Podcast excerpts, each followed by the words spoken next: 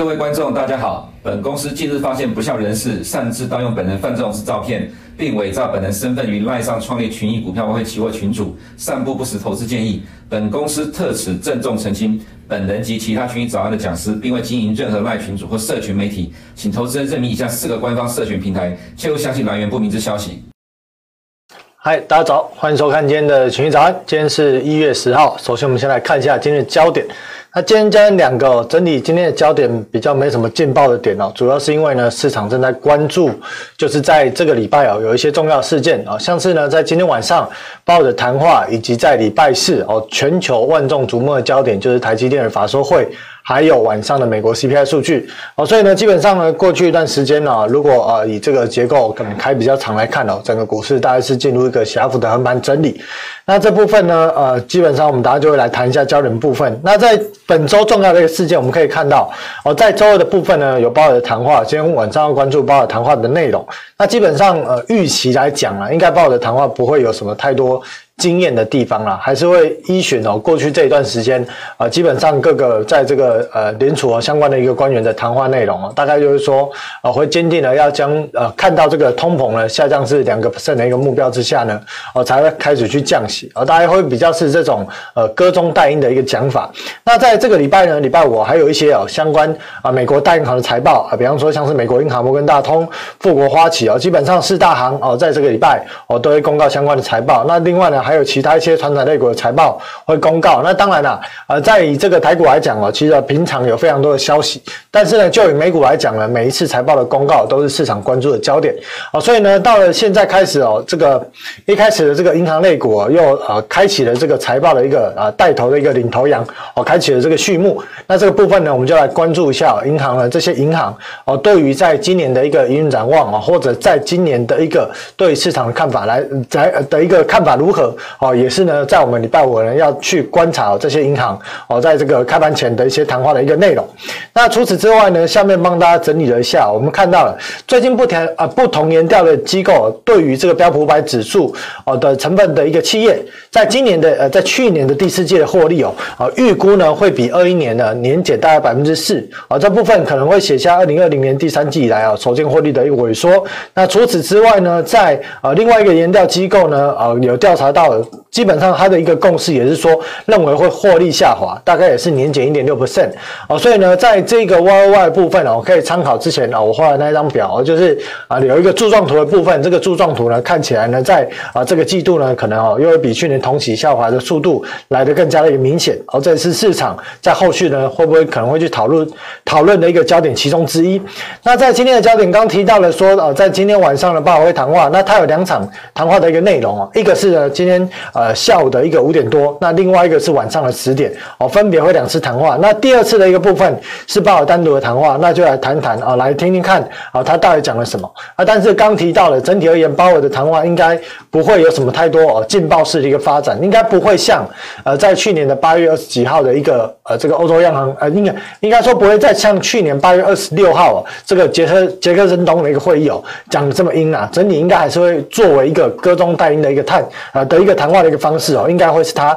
哦，在今天晚上的一个主轴。那我们看到了，在昨天公告财报的一个部分哦，呃，露露内蒙呢，昨天公告财报，那整体股价呢，呃，大概是下跌百分之十左右。那原因是什么呢？主要原因是因为哦，我们看到了第四季的收入，其实第四季的收入整体来讲，跟市场的预估或者它给出的一个目标哦，差异并没有太大哦。但是问题是在呢，它第四季的一个毛利率哦，下降了百分呃，下降了大概。九十到一百一十个基点，也就是大概下降零点九到一点一 percent，毛利率这部分是下降。那原本给出的指引呢是会增加，结果呢，呃，看来目前是公司于受制于在高通膨哦，或者是薪资成长哦，还是在这个成本的部分呢有所成长的状况之下，导致公司的一个啊毛利下滑。那当然毛利主要是成本啊，刚提到如果是呃人事跟其他方面会影响它的一个整体的一个净利的一个部分哦，但是整体而言哦都是有所影响。那这边有一张图哦，这张。图其实是在二零一二还一三年哦，在呃纽约联储的一份报告里面哦，他有画这张图。那这张图可以看到说，呃，它是一个循环的一个模式啊，也就是说，现在我们看到的美国民众他的一个消费力道还要还算是强哦，主要是因为呢，虽然呢整体的实质薪资是没有明显的上扬，但是透过了这种举债式的一个消费哦，还是推动了这个实体经济活动的一个缓步的成长啊。但是如果当很多的一个企业哦，有可能在后续呢，哦开始去做裁员的状况之下，可能会影响到民众的薪水的状况，而薪水如果被实质的影响，这可能对于他的一些呃消费信贷未偿还的部分哦，它的一个还款动能可能会有所减少。当然现阶段啊还没有这个状况，也没有办法预测说这个状况必然发生哦。但是这个是我们可以透过不同的角度哦来去观察后续呢，在呃其他一些行业上面的一些呃裁员的状况或营运的状况哦，也有可能是呃影响后续哦，像是对于鲍尔来讲，他也提到说现在的个失业率哦在三点多 percent，他认为这个是呃。很正常了，但是纵使呢再提高一个 percent 哦，来到四点七 percent，他也认为这是一个健康的一个就业水准。哦，所以这部分呢有没有可能因为呢呃全球的啊包含了美国的一个经济哦，在今年的部分呢整个展望看起来是比较淡的一个状况下呢，呃推动了一些企业它可能有一些裁员的动作。啊，像是最近呢在美光啊也有提到有可能要开始来去做裁员，那这里裁员的细节是还没有出来。啊，但是呢我们也可以看到呢在呃麦当劳部分哦，在上个礼拜啊这个周末的时候也是有提到说哦，预计在四月三号会有一个新的一个裁员计划。那裁员的规模有多少呢？不得而知啦，要等他这个呃计划出来之后才会知道。那为什么他要裁员呢？其实麦当劳呢，在这一段时间哦，疫情以来，它的一个获利表现其实不错，主要在线上跟外销方面的投资，它都有加强，并且呢，也受制于这个疫情的影响哦，它在呃受惠于这疫情的影响，它在二零二二年的前九个月销售也成长百分之六。但是呢，因为美元的一个升值的问题哦，所以呢，它的利润也受到。压缩，那并且还有一些其他地缘政治的影响哦，所以呢，麦当劳他也想要去针对呢他的这个所谓的公司内部的组织结构来去做一些调整啊。那我们看到麦当劳股价其实整体而言，在传产类股它的一个股价表现哦是非常的强势，这是日 K 哦，基本上哦整体的一个股价都是维持在两百 MA 之上哦，所以呢，其实这些传产类股股价是相对的强势。那另外呢，我们来看看科技业哦，在三星的部分呢，在上个礼拜末也公告了初步的一个财报，那这财报显是什么呢？财报显示说。第四季呢，第四季的实现的呃实现的一个营业利益哦，只有四点三兆韩元，这部分是年减接近七成哦，这个比例是非常非常的大。那这部分也低于市场预估的五点九兆韩元。那除此之外呢，这个部分也是创下了八年以来最低的水准，也是公司连续第二个季度啊这个盈这个利润啊是年减的一个状况。那销售额的部分呢，也大概是啊年减大概是八点六 percent，下降至七十兆韩元哦。所以呢，整体而言我们看。看到了哦，这个所谓的半导体的一个金丝雀哦，哦，应该说这个领这个代表的一个非常具有代表性的一个公司哦，三星哦，它的一个获利表现呢，在第四季来讲是非常的糟糕。那主要的原因是他提到了说，因为记忆体产业哦这部分第四季呃下降的一个需求下降的速度高于预期。那除此之外呢，我们也可以看到在呃根据其他一个市场一个研调机构的一个报告，看到说呃像是这边瑞银，它有写到说，今年的一个库存呢正处。于十多年来的高水准。那除此之外呢，记忆体的一个价格也是一路下跌哦，所以这部分呢，其实也导致了三星呢，在今呃去年的第四季有获利表现并不太好。那我们如果呢看这个这个所谓的一个损益表，我们可以看到啊，整个营收的一个部分呢。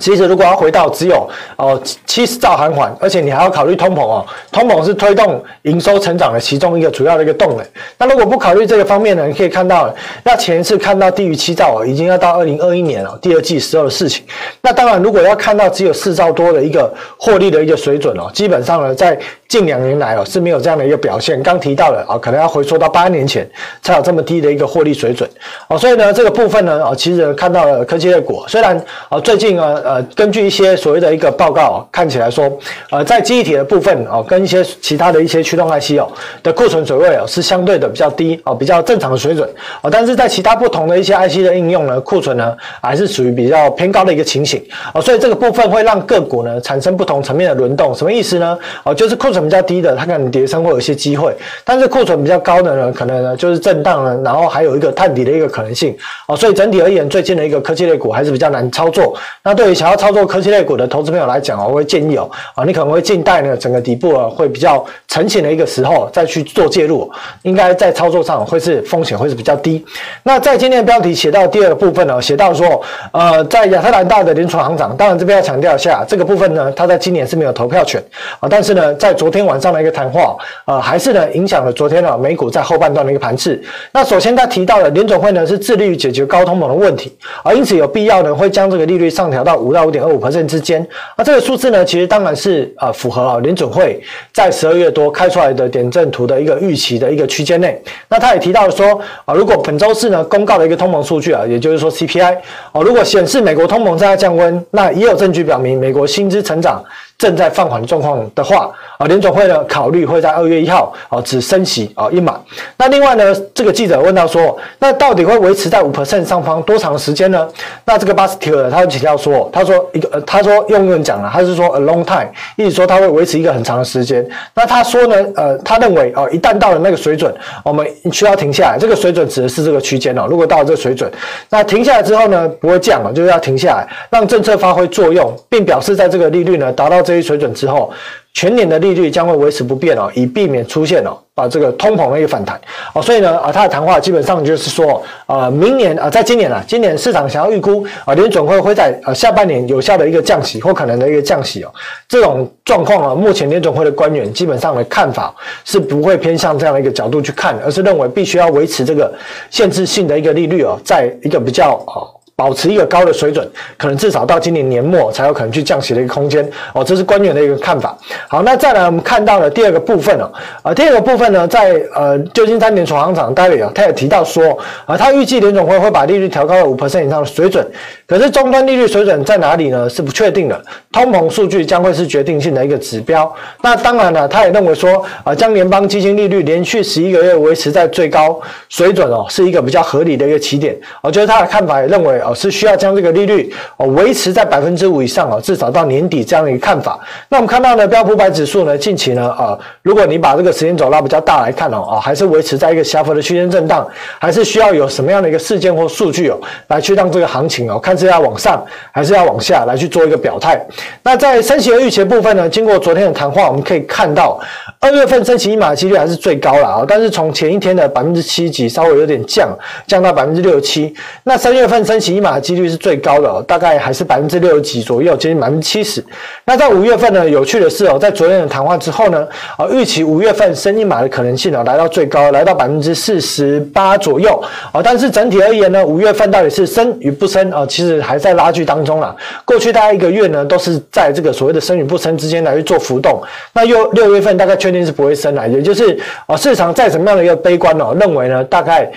最终的利率水准哦，大概就是五到五点二五啊，应该就是最终的利率水准，这是市场比较悲观的预估啊。但是乐观的预估大概就是认为四点七五到百分之五，大概就是终点的一个利率。那在礼拜四呢，经济学家对于周四的一个通膨数据的预估哦，在上一次我们看到了，在明末的通膨呢是呃明末的一个 CPI 哦是七点一 percent，这一次预估大概是六点五哦，会有效的下滑，主要是因为机器的问题。那在核心的部分呢，上次六点零，这次预估是五点七。那相信呢，整个市场应该会特别的。关注哦，是在所谓的一个核心的一个 CPI 的部分哦，所以呢，我建议哦，各位投资者哦，可以关注在今呃礼拜四晚上啊的核心的 CPI 啊。当然，如果这核心的 CPI 呢是低于预期，市场会用比较乐观的角度来反应。但是呢，如果是高于这个市场预估哦，那整体而言呢，市场啊当然会用比较悲观的反应。这个也会反映在刚提到的市场对于最终的一个利率水准的预测啊。但是无论如何，应该最终利率的水准哦，大概就是落在啊百分之五上下零点二五，这大概是目前哦算是百。上听听的部分，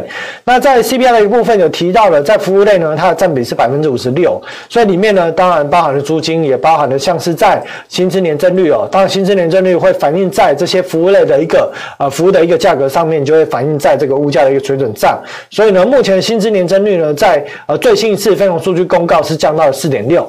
比过去一段时间的五点多呢，啊是有效的一个下降啊，但是这下降速度能不能够哦像这一段时间能够加速，或者呢比市场预期的更快能够降温啊，这当然要再看大概一两次的数据才有办法确认啊。但是整体而言呢，在租金年增率呢，啊未来会开始慢慢的见到峰值，薪资年增率也会缓步下降呢，再加上基期的一个因素，大概整体而言呢会带动整个美国的一个 CPI 哦，随着机器的垫高，前者机器的垫高，后续呢会逐步的下滑。哦，到今年的一个第二季呢，应该是渴望见到五字头这样一个水准。那当然，五字头之后呢，能不能够下降得很快，这将取决于哦，刚提到的在薪资的一个部分或服务类的通膨下降的速度哦，这将会决定在今年的一个第二季中旬之后呢，整个通膨下降的一个幅度。好，那另外在公债的一个部分，我们看到公债的殖利率两年期哦，在昨天的两年期，应该说啊，这是周 K 啊，哦，过去两天两年期公债殖利率呢是啊有小小的回落，当然价格有所反弹。那主要呢，就是反映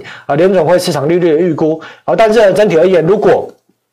到今年末，呃，这个对于联准会官员的一个讲法来讲哦，如果不会那么快来去做降息哦，整个两年期公债殖利率应该还是会维持哦，价格哦，如果以水蓝色的线价格来讲哦，会维持在第一档横盘整理哦，但是呢，整个低点会是逐步啊垫高的一个态态势。那十年期公债殖利率呢，这个殖利率的波动是比较大哦，但是呃，如果你有一些方法可以去算哦，你会算得出来哦，合理的公债殖利率在目前的联准会的一个利率预估上面哦，应该呢前低的附近的一个位置。哦，是呃，短线上哦合理的公债值率的一个低点，也就是价格呢，如果你说明显的突破啊，小幅突破当然有可能啊，但是明显的大幅的突破呢，并且一路呃一去不复返的往上走哦，这样的一个几率是不高了哦，主要应该还是会进入低档震荡整理哦，但是震荡整理呢，还是建议哦要往偏多的方向来去看，在价格的一个角度来看哦，是要往偏多的方向来去看，因为呢呃最终联准会的一个利率啊，大概是已经确定了啊，通膨也会随着基期的下降啊，所以纵使呢后续呢。呃，因为其他的因素啊让这个通膨可能会卡在四点多哦，没有办法有效下降的状况之下，但是你对比现在联准会的利率水准，大概也是已经哦没什么太多的一个升息空间哦，所以呢，整个公债殖利率呃公债的一个价格哦，基本上呢要呃向下探底的几率不能说完全没有，但是是不高了哦，所以呢在价格上面的看法还是维持一个区间哦，那底部逐步垫高的一个态势。那在利差倒挂的一个问题哦，杠杆基金利差倒挂的问题哦，当然随着哦市场呢去中长线买盘去推动了十年期公债价格的一个上扬哦，推动了殖利率下跌的一个状况之下哦，对于短线的这个所谓的负买回或回购的一个利率哦，收发利率它的一个倒挂就会加深。那二月份呢，联总会要再升息一码，三月呢也要再升息一码，这就会让目前的一个利差倒挂。不论是在两年期或十年期哦，它都会再度放大。那当然呢，如果除了这个利差倒挂呢，而对冲基金去购买其他类型的公司债，利差也进入倒挂的话，这个解杠杆的压力哦会增剧。当然这边还是要再强调，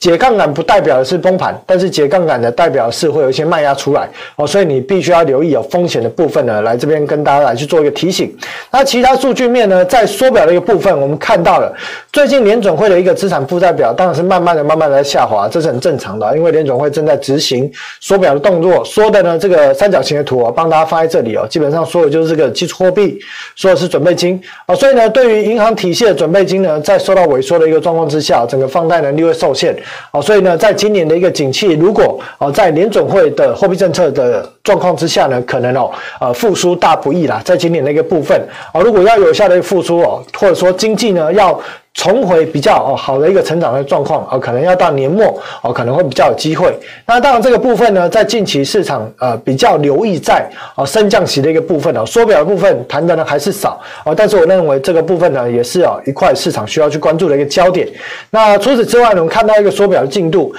现在呢，国债的一个缩表呢，合计大概是接近了三千三百亿左右。那在 MBS 呢，缩了六呃减少了六百多亿哦，合计大概已经缩表了四千亿。那这个部分呢，国债当然是符合预期啦。那 MBS 因为是被动缩表哦，所以是不再进入上面哦。但是呢，根据这样的一个缩表的过程呢，我们可以看到哦，后续联准会这个准备金的这个。啊，应该说资产负债表的规模会持续的下降。那当然，准备金我之前有提到了，三兆是一个安全警戒线。那我们看到了，在上个礼拜五公告的数据，这是截至礼拜三的平均哦，是降到了二点八八、二点呃二点八三左右啊。但是呢，呃，不用担心啦，因为这个主要是因为哦，它是算礼拜三的一个平均值哦，所以这部分呢，后续呢，在呃，这个礼拜五公告的这个准备金的一个水位哦，因为我们看到了隔夜逆回购的水位已经从二点五五兆下滑到二点一兆、二点二兆左右哦，所以这个金额呢会回来哦，回到准备金的这个户头上面哦，所以到这个礼拜五看到礼拜三的这个结算的一个数据哦，应该呢会回升到大概到三兆左右的数字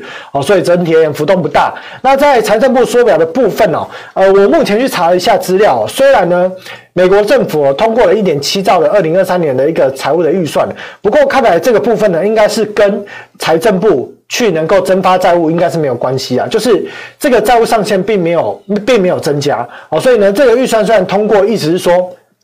我今天政府呢，在二零二三的财年，哦，我有这些预算，我可以去做支出，呃，但是呢，财库到底有没有钱，这是另外一件事情，哦，也就是说呢，财政部呢，它必须要用，哦，目前大概只有四千多亿的这样的余额，哦，来去呢，透过各种不同的模式啦，或者原本的债务到期重发等等的方式，哦，来去支撑二零二三年的这个新增加的一个财务预算，哦，所以这个部分呢，对于啊后续准备金来讲，呃，其实它有两面刃啊，意思是说。如果它持续下降呢，对准备金它会有回升的作用，但是最终而言，你不论降到哪里，你的财政部 TGA 账户一定要回补到正常的库存。那如果呢，它在现阶段呢，或者在今年上半年就已经先通过了举债上限，那。准备金啊，这个 TGA 账户往上走的时候，对于准备金又是一个抽水的一个作用啊，所以不管任何时期哦，最终一定会对准备金产生抽水的效果。而总的问题啊，反倒不是在于财政部 TGA 账户的变化，或者是隔夜逆回购啊，主要原因还是在联总会持续缩表的过程中哦，对准备金会产生压力。那隔夜逆回购就会有很多人在讨论说，那到底会不会有效的下降？我的看法是这样啦，哦，如果这个隔夜逆回购要有效的下降哦，一定要对于现在市场上的放贷利率，或者是短天期的一个月国库券的利率要高于。呃，这个所谓的隔夜逆回购的一个利率水准啊，如果没有明显的高于哦，这里面的钱也不太会出来。那什么时候会高于呢？大概是预期到确定会降息的前三个月或六个月啊，这些钱才会出来啊。所以在此之前，我认为在今年的上半年还要再升息至少两码的一个状况之下，应该截至到今年上半年为止，整个隔夜逆回购的水位啊，基本上还是会维持在两兆以上来去做浮动的一个数字哦。所以对准备金的这个正向的贡献啊，我认为是不大的。好，那呃，其他的方面呢，美元指数呢，在上个礼拜四哦，又说反弹，可是礼拜五的一个非农数据公告之后呢，再度反弹失败，哦，所以这部分呢，其实呢，转变非常的快，哦，所以呢，我是认为啊，现在在操作汇率 汇率的角度上面哦，当然啊，美元呢，目前呢，它没有什么太多外生性的因素啊，主要的因素在于它本身啊，自己国内的一个数据面啊，所以美元指数到底能不能够有效的止跌啊，在今天的晚上报的谈话，应该是影响有限啊，主要就是看礼拜。四的一个 CPI 数据哦，到底对美元的这个指数，透过数据的一个测试，到底能不能够形成底部哦？反倒可以透过这个角度来去做观察。那在 CLO 部分呢，今天时间有限了，不多谈了，我们下礼拜来去谈了。为什么呢？啊，因为下礼拜呢，我要来主讲在封关之后的一个呃这个群益早安哦，那可能内容比较少，所以我再跟大家谈谈有关于 CLO 部分。好，那在这个乐色债的部分哦，乐色级公司债跟十年期公债的基差哦，大概还是维持在百分之十二 percent 哦，变化不大，那这部分呢，为什么会去想说，在这种所谓的呃低风险呢，或者是说啊这种美国国债，或者是啊比较呃这种品质啊品质比较好的这种高平等的公司债，它的其实对于公债的一个利差哦，没有明显大幅度放大，可是，在这种垃圾级公司债对于十年期公债的利差呢，还是保持在呃那个这个利差是比较明显放大的一个原因，主要是因为哦。总的市场资金流减少，而减少呢，他就尽可能去尽量避免购买这些体质不好企业啊，或者风险比较大的这些债券，它会降低这种购买量，所以会让这个利差呢啊一直没有办法有效的哦回到之前的水准，没有办法有效收敛。那这利差有没有可能再继续放大呢？这其实呢就是后续呢在未来啊这几周或者这几个月我们必须要关注的重点之一。那在日本方面呢，日本的一个实际工资我们可以看到，呃，日本的十一月份的一个日本的实质。实质的收入又年减三点八。那如果以图表来看，就可以看到，从二零二一年初呢见到了这个年增之后呢，后面是一路年增开始越来越少，到变成年减。而这显示呢，在这个整个日本哦，因为输入性通膨哦跟日元贬值的一个状况之下，造成日本的实际工资呢已经创下了二零一四年以来哦最大的一个降幅。那当然，在这个日元啊对美元这样的一个货货币的一个水准哦，随着啊日本的央行呢调整了这个殖利率曲线的上限。并且市场呢根据利率调起啊，利率交换来去预估，有可能会再度调高上限，因为呃日本行长黑田东彦呢要在四月份哦要正式的卸任了。那原本呢推出这个日本呢呃执行这个货币宽松的两个巨头啊，一个是所谓的啊黑田东彦啊，另外一个就是已经过世的这个安倍晋三了。那基本上这两个人如果都呃离开了这个政坛的一个状况之下呢啊，那日本确实有可能开始去调整它的一个货币宽松的一个政策啊，所以在目前市场预期的心理哦，应该后续的一个日本央行会逐高啊，逐步的提高这个殖利率控制的一个上限哦。这对于这个日币呢，对美元来讲哦，应该会是逐步缓步走升的一个态势。那台股的部分呢，当然昨天有所大涨哦，涨的幅度非常的大，主要是因为啊台积电推动。那台积电推动，我还是认为哦，你去算一下目前的本益比跟殖利率哦，还有再加上呢台币跟美元的一个利差的水准哦，不太认为哦，我个人还是不太认为在最近外资会有什么大幅度回头大买的动作啊，倒呢，目前市场上的一些外资的游资哦，后面有汇出的这些资金哦，或者短线脆的这些资金，有可能来去脆台积电股价，但是脆。主要是来去催周四的法说，那周四的法说呢，到底呢后续的一个营运展望怎么样啊？基本上啊，目前根据呢各家的一个呃报告看起来，台积电呢第一季的一个呃营收啊季减大概是十五到二十 percent 左右，那第二季有可能在下滑。那当然市场比较关注的反倒不是第一季啦，因为第一季大概已经是既定的事实哦，市场是关注是第二季的一个部分。那当然台积电的股价呢哦，在昨天哦有外资开始进来脆的状况之下，到底第四季的一个。结果如何？我认为不论好还不好啦，应该都会对这个股价呢来去做一个获利了结的动作。哦，所以呢，整体而言，台积电我认为哦，应该还是维持在啊这个区间震荡整理的格局哦，会是比较大的。那当然，它有没有机会啊开始继续往上走，或者呢开始明显的往下修正啊？这主要还是要看啊整个呃外资哦在这个台股的一个动向啊，来去判断后续的一个走势的一个表现。那在台币汇率的部分呢，当然受制于上个礼拜五这个美元又转弱的一个状况之下，台币呢在短线又稍微有所回。升啊，但是呢，刚提到了啊，利率跟汇率的问题哦，还有呢啊，整个在这个啊台湾啊的一个内生因素，你说台币啊本身要转强的条件，比方说半导体在啊这个。出口啊，贸易进出口的状况啊，要有所畅旺，但是今年上半年应该看不到这个情形。那外部的因素呢，就是美元哦，美元它基本上还是有一个基本盘支撑，而且呢，联总会还会持续在升息，至少两码到三码哦。所以在这种状况之下呢，台币近期哦，如果以这种一两个礼拜的走势来讲，应该就是黏在小区间震荡啊，不会有太大的一个改变。好，那今天节目就到这里哦。大概整体而言啊，帮大家看了一下哦，短线上市场一些动态，还有一些在汇市跟债市的一个状况啊，投资者各位呃各位的。的一个投资前景跟投资朋友作为参考，那我们就下礼拜见，拜拜。如果你不想错过最新市场动态，记得开启小铃铛并按下订阅。此外，我们在脸书、YouTube 以及 Podcast 都有丰富的影片内容，千万不要错过。每日全球财经事件深度解说，尽在群益与你分享。